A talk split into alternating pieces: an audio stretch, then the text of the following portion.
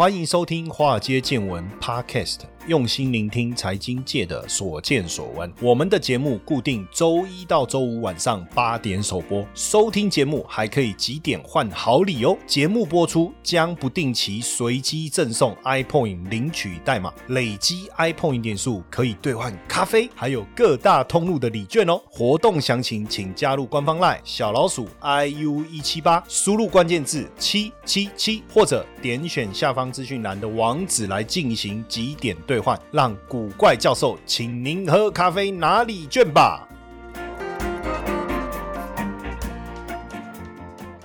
好，大家好，我是古怪教授谢承彦哦。那欢迎大家收听我们的节目，因为我们之前跟大家有几集聊了这个保险的一个规划哈，但比较特别，我们特别跟大家聊这个什么投资型保单哦。哎，本来我以为大家会觉得说怎么讲，就是哎呀，就是要投资，对不对？而且好像投资型保单最热啊，或是储蓄型啊这一类的哈。但是呢，因为我们聊的是什么？我们聊的是整个家庭的一个财务规划，你也可以讲是所谓的风险。的规划，比如说谈一谈零到十五岁怎么帮小朋友做保险的规划啦，十五到三十岁怎么做保险规划？没想到，哎，大家的反应是相当相当的热络哦，因为很多人也会觉得说，哎，其实相当有道理，就是透过这样的规划，才能够真正的去做好一个家庭财务的一个保护哦。其实做理财规划哦，有两个角度你要去想，一个是赚，一个是守。赚就是你要。怎么样能够想办法帮自己多赚一点钱？这个当然是理财规划其中非常重要的一环，对不对？但是有另外一个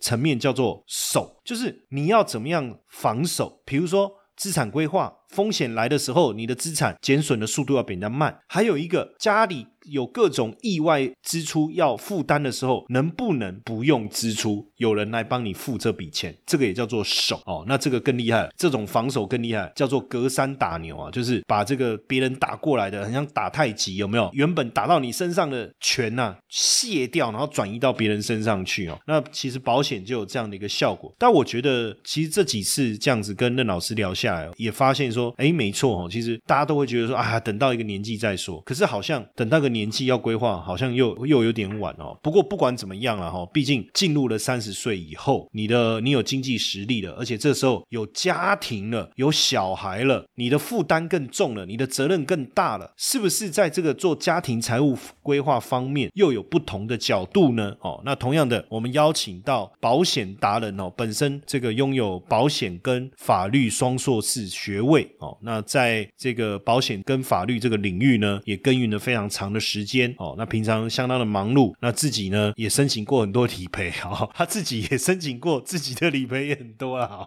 哦，那所以到底是不是三折肱而成良医啊？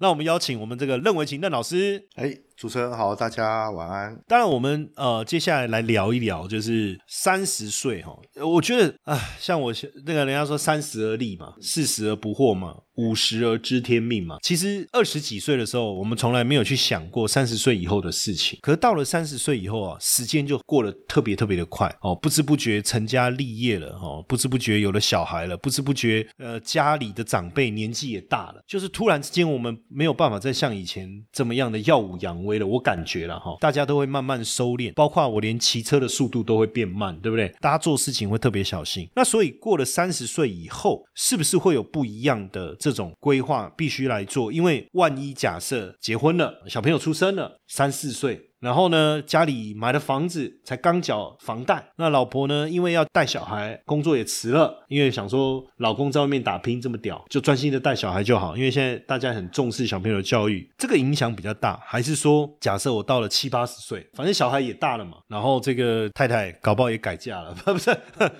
反正也有一笔钱的啦，说真的，退休金对不对？那这个时候会不会有比较大的影响？应该还是三十几岁这个时候影响比较大。对，因为毕竟就像刚刚谢谢博士所讲的嘛，就是说三十多岁，我们我们为什么讲三十岁开始保险要再做一次重新检测跟规划？就是因为三十岁之后，大多数的人哦，一定是在职场上的。那有些像像刚刚讲的，已经有小孩子了，有甚至买房子，好，那风险最高的就是那种上有高堂，下有小孩，就是那种三明治。上上有老母，下有嗷嗷待哺，对不对对对，就是他同时要抚养两个人，呃，类似这种两两个阶级一样道理，就是说他就是三明治时代的个人。哎，讲得好，因为我们有一集还特别讲了三明治时代，很多人说很有感觉。对吧？我因为我自己也是这样，对啊，我也有小孩啊，我也有一个妈妈，我也是夹在中间三明治。好，那万一今天我们今天我们就我们就算一下，那如果今天发生事情的时候，跟八十岁发生事情的时候，同样哦，同样假设都是死亡好了，我们讲同样身故，同样身故，时间点不同，那个带来的影响就不一样。我这样举例好了，假设我生三十岁，我生个宝宝，然后到五十五岁的时候，刚好孩子到孩子就二十五岁了嘛，就是过了二十五年后，那我自己在三十岁规划保险的时候，我要怎么去计算这个额度？其实很简单，就是假设我一年的生活费省吃俭用一点，我一年的生活费是三十万，就是我的老婆、我的小孩跟我就是省吃俭用一点，大家扣一扣就是三十万，省吃俭用上。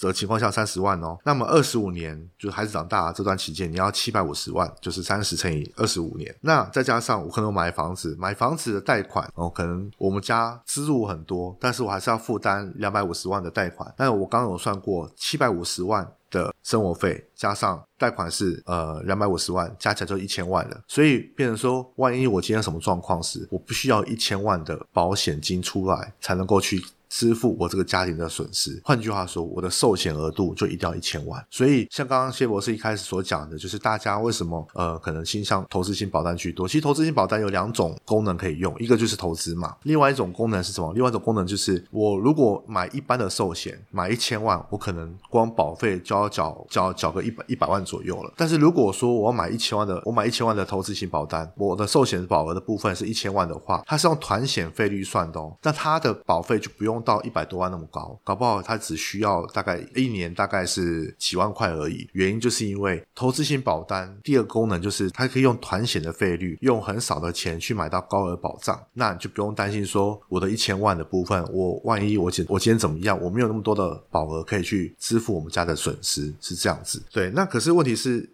要了解一个情形是说，贷款会逐渐减少，那孩子也会长大。那除了寿险之外，有没有什么样的其他的险种是也必须要去跟着去做调整跟规划？我这边其实会建议说，各位可以看一下，基本上就是如果你保单里面有意外险，好，通常完整性来讲就是要意外险，有寿险，有意外险，有实支实付。尤其现在目前强调是你要两张实支实付的保单，简称叫双实支，甚至还有人做到三十支。三十支就是说它有三张实支实付型的保单，为什么？因为前一集我们在节目上有提到过，我们目前看医生做手术，不见得说是那个手术本身很贵，通常是属于材料很贵。像我妈妈她在两年前罹患那个心血管疾病，她光是换心血管里面那个支架，小小的一个支架这样子而已，就要花费二十万元。就这这个小支架，小支架二十万自费。自费二十万，因为他可以讲说，你可以买鉴宝的，很便宜；你也可以买自费的，但是你买鉴宝那一种，你大概每五年就要换一次，对，它就不耐用。啊，你买那种二十万那一种有涂药的那一种的话，就可以放很久很久很久。哎，但是我我有时候会有一种疑惑，哎，就是说，因为他已经讲鉴宝那个每五年更换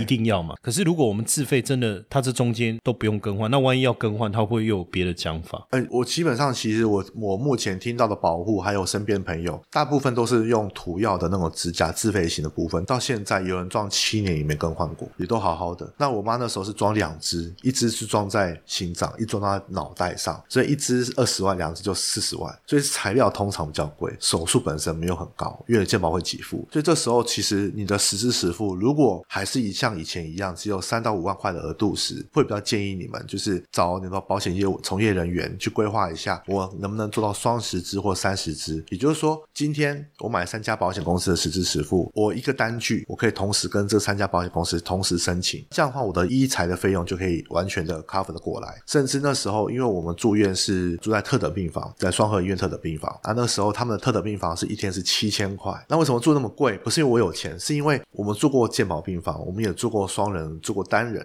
但是其实说真的啦，就是毕竟住院了嘛，那你还是希望说妈妈能够好的医疗品质跟生活环境，所以希望是说不要有太多杂音，尤其是健保病病房，通常早上就一定会有一些小朋友啊妈，我来夸你哦，啊呢，或是一些像旁边的一些呃病患们，他们要哀嚎，哀哀那个时候叫呻吟，或是就是哀嚎这样子，所以会被影响到医疗品质。所以后来就决定就是好，那把心一横拉到七千块一天的，那你就想七千块一天，从住院做手术出院抓七天哈，至少也要五万块，加上医材费的二十万，就要二十五万了。光是这样住七天，你就要喷三十万元，呃，二十五万左右的钱。那你的实质实付如果不够，你还要倒贴很多钱。所以其实往往很多人都会忽略掉实支实付的重要性。其实现在目前最重要是实支实付。那另外一部分是重大伤病，那因为心血管疾病那个部分是也算重大伤病之一，所以那时候我妈妈去做了一个叫做导管手术，那那个就理赔一笔很大额的金下来，那个部分我们就可以去去支付我的我们的医疗费用。再来就是癌症险，癌症险因为毕竟从以前到现在，癌症险一直都是国人必须的，毕竟十大死因的第一名嘛。那除此之外，还有一个很重要的一个保险叫做失能险，但失能险其实在去年七月就停卖了，就是台湾不准卖失能险，现在取而代之是类似像残服险或者是类似像长照险。那这部分而言，是因为万一今天发生像我刚刚讲的，还好是我妈是呃是及早发现，万一她没发现到，她中风了，她可能有些关节或是有些肢体她不能行动，变残废了，那我们是要请看护吗？那看护费用怎么来？所以这部分失能的部分也很也很重要。所以寿险、意外、实支实付、重大伤病，然后还有在癌症险、失能的残服险，往往还有长照险，基本上这些东西都是必须在三十岁之后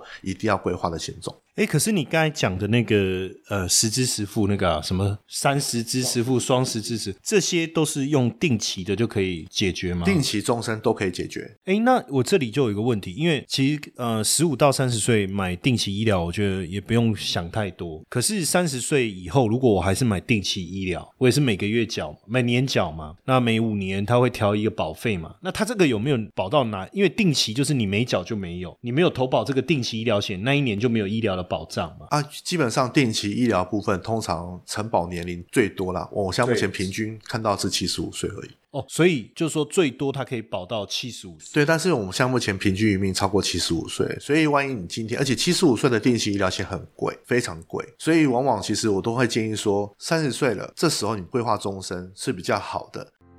Hello，各位粉丝们，大家好，没错。又要发好康的给大家喽！谢 P 的台股 App 呢正式上架喽！想要知道谢 P 是怎么选股的吗？没时间上课学习没有关系，古怪教授台股 APP 将谢 P 二十多年实务经验的选股策略完整呈现在 App 当中。现在呢，下载 App 还可免费获得谢 P 的选股教学影片哦！请到我们的官方 LINE，还没加入的，请在好友搜寻小老鼠 iu 一七八，在官方 LINE 里面输入英文字母 APP。就可以免费取得教学影片和 App 的下载链接哦。OK，嗯，所以这个时候其实就像你讲的，因为终身医疗险的话，是不是我在三十岁以后，我我转换终身医疗险？那终身医疗险我的保费现在这样缴，它可能要缴个几年，但是它的保费就不会像定期险一直往上调了。对，没错。而且再是现在目前规划方式，除了买，比如说我跟人寿保险公司买这种医疗险之外，其实很常搭配的部分是像产险公司，就像产险不是就是保那种车子的吗？对啊，然后船的嘛，飞机的嘛，对啊，房子啊，火灾啊，水灾啊那些，或是你刚才讲的那个第三人第三责任险，好，像产险公司，产险公司对，可是像产险公司也有推健康险跟。伤害险就是意外险，那那个是定期的还是终身的？哦，就是定期，他们不会推终身。对，那保费会不会又比寿险公司的更便宜？更便宜。产险公司就比如说像我目前听到的，比如说像那个某家公司哈，要讲公司名字吗？哦，那讲单单啊，那就是讲英文开头哈，F F F 公司哦，F 公司就是他们像目前现有的一个商品是一年三三六零的一个商品，就是产险，就是意外意外险的部分，它一年三三六零，它如果那个它的实质实付就是五万块钱，就想五万块的实支实付，我产险公司给我了，我一年只要缴三三六零，我终身医疗也有给我一笔五万块的实支实付，那我这时候是不是两个加起来就就有那个十万块钱？所以这时候我就可以用很少的钱去向产险公司去买一张意外险或是健康险，这样。那还有一部分是有些公司他们会帮员工保团保。那你刚才讲的产险公司的这个健康险，那它不一定要意外才才可以嘛？意外医疗一定是要意外发生的。伤害才能申请。但是你刚才讲的这个跟产险公司买的这种，比如说健康险，再简单讲就是疾病险跟意外险。所以这对对对，我的意思是说对，产险公司也可以买到定期疾病的医疗保险。对，可以。现在目前哦他们都推了，但是他们都是往一年一年的去因为以前我们都觉得产险公司都是意外险。可是要讲一下，产险公司所推出的意外险跟疾病的部分，他们不会看你的职业，也不看你的年龄，只看你的方案是什么。那这个这个这个差别在哪里？我们刚刚讲过，像一般的人寿保险公司，他们会看职业的等级。比如说，我是做内勤的，就是我们讲一级，就是职业代码是一。那如果我是跑外务的，它的等级会上升，因为危险增加了嘛，变成二。这时候保费就会调整，就变贵。这是在人寿端那一部分会有这样的差异。可产险端，他们产险部分所推出的，像我刚刚讲那个三三六零那个就没有这个问题，就是你是做什么行业不管，就是你就是三三六零，你就是保这个费用，之后续续约五年、十年就是这个费率，你只要不断的去续约这个方案就可以了。所以你发现到说，哎，这个好像跟一般医疗又不一样，是没有调整费率问题，对，没有调整费率问题。你刚才讲是说产险公司的疾病险，对不对？他不会去管你的职业职业，那年龄会有差吗？也没有差别，就是说我二十五岁跟我四十五岁，他投保的他只选他只认只看方案，那所以变成是不是我的理解就变成是说，那这样为什么不全部就投产险的就好？我们为什么还要去寿险公司投终身医疗因为刚刚讲过寿险的医疗险？因为刚刚讲过嘛，其实第一个产险，因为定期医疗部分只到七十五岁，这第一点。你说七十五产险也是只有到对对，七十，这七十五。第二点就是产险公司所提供的那些医疗跟疾病部分所给付的项目没有那么详细，OK，就是它涵盖的部分没有那么广。没有那么广，所以有一些可能呃，你变成它是没有办法支付理赔的，对，所以你还是得靠寿险公司的这种医疗保险，对，规划方式就一定是我们讲三种规划方式，就是团产寿三险合一。什么意思？就是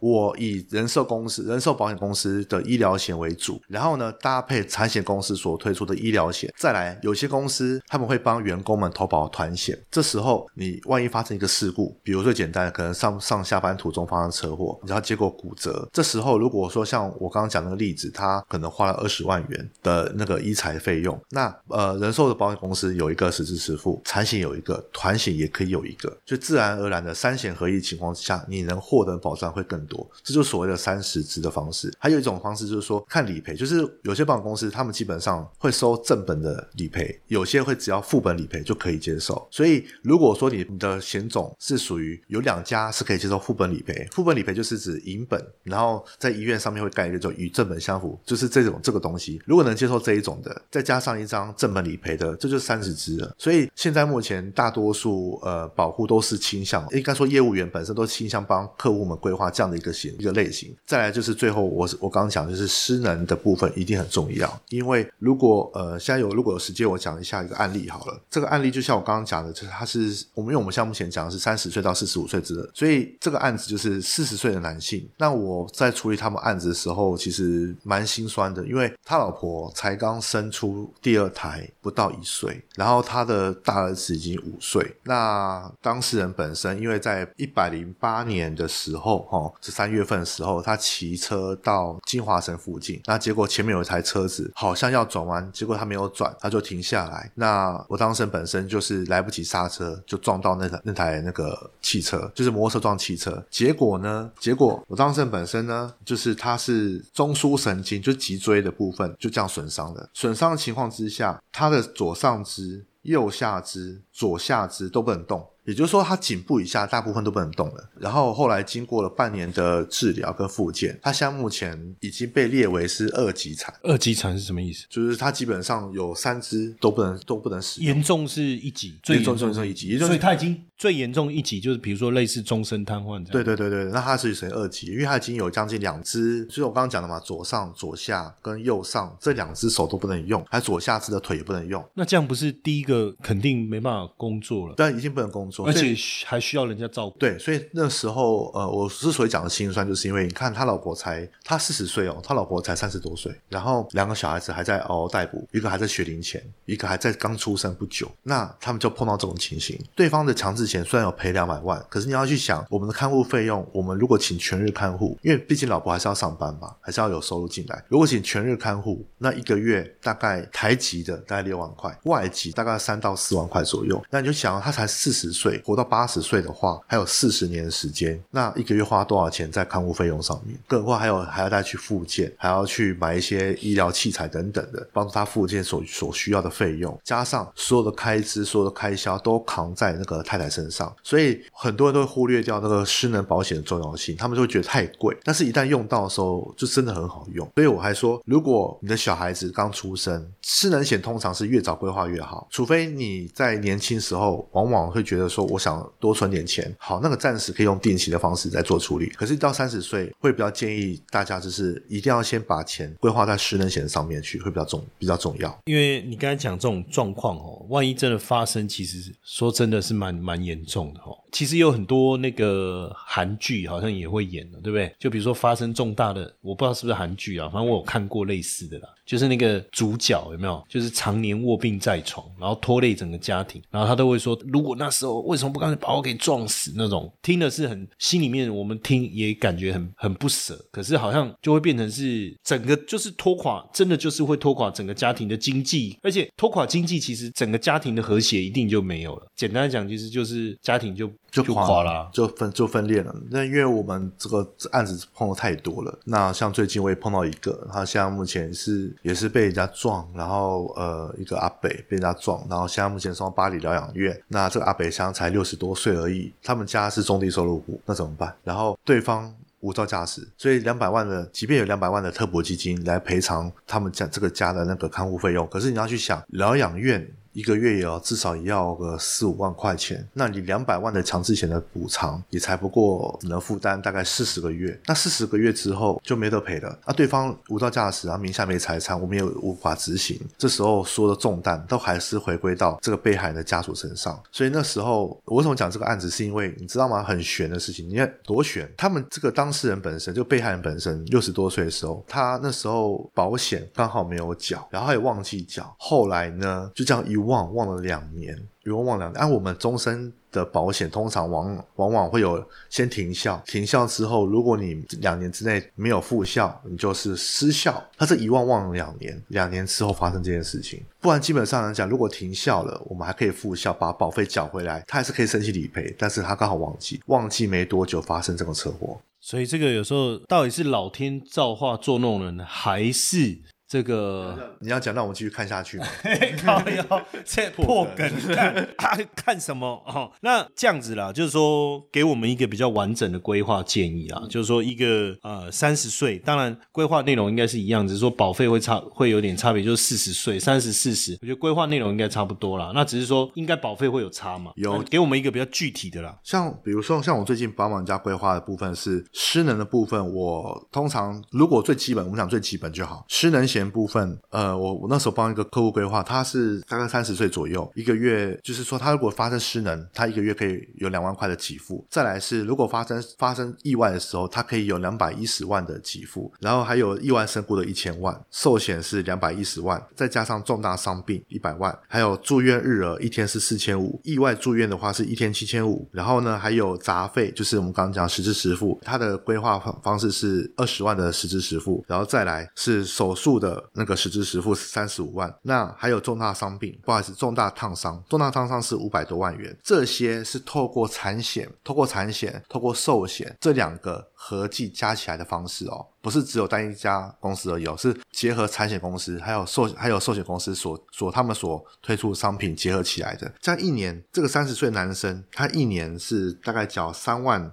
三万一千块左右，哦，三万一。然后女生的部分就是相同年龄的女生，大概缴三万不到，好，三万不到，因为女生的风险一直以来都是比男生风险还要低很多。那这个东西，如果说你是到四四十岁才规划的话，我自己打过我自己的建议书，就是相同的内容，我自己缴费，我像四十岁，我自己缴费的话，我要缴四万五到四万八。对，而、女生的话，大大概抓抓到三万六左右，所以你会发现到说，三十到四十岁中间差十五趴，就是因为年龄不同，保险商品即便一样，那你刚才说四万五，那是差五十趴，哎，差五十趴吗？对啊，哦，差五十趴哦，所以四万五是对的，对，那这样是差五十，差五十趴，哎，对，没错，这样差五十趴，所以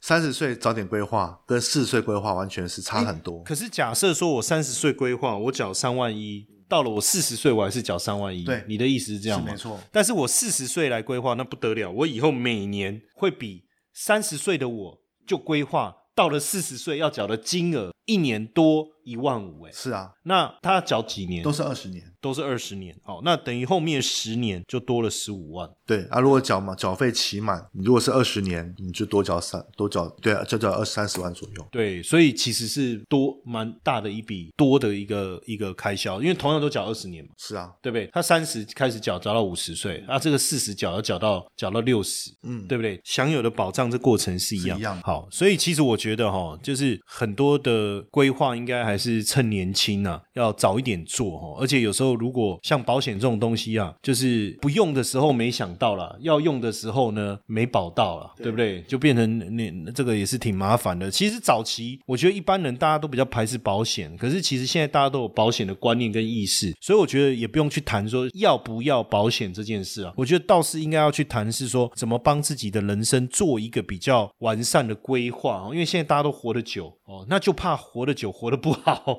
对啊，像我刚刚讲的，万一今天我发生什么状况，我瘫痪在床铺上，那我如果我自己本身瘫了四十年，我等于是拖了这个家四十年，对不对？这个其实蛮难以想象，就是说万一真的发生这种不幸的事件，所以我觉得还是不要了。哦，偏偏台湾也没有安乐死，所以你也不能让他提早离开。哦，讲到安乐死，又就是那个富达人主播他的故事，然后有机会再来聊。好，那当然今天我们也希望透过这一集的内容呢，能够帮助大家在家庭理财规划上面的观念能够更完整哦。那如果大家对于保险上有一些些问题比较不懂，那也希望请教任老师的话，欢迎大家写信，哈哈，不，现在谁在写信呢、还要贴邮票哦，你就直接到我们的官方赖小老鼠 iu 一七八，你可以私讯给我们，我们会再帮你转达给任老师，好不好？OK，那谢谢大家今天的收听。受不了，受不了，实在是令人生气啊！为什么诈骗集团一而再、再而三的要利用我的头像、利用我的名义来成立赖社群，跟我们的粉丝们来骗取金钱呢？这实在是令人受不了。所以我决定跳出来，以我古怪教授本人的名义，真的来成立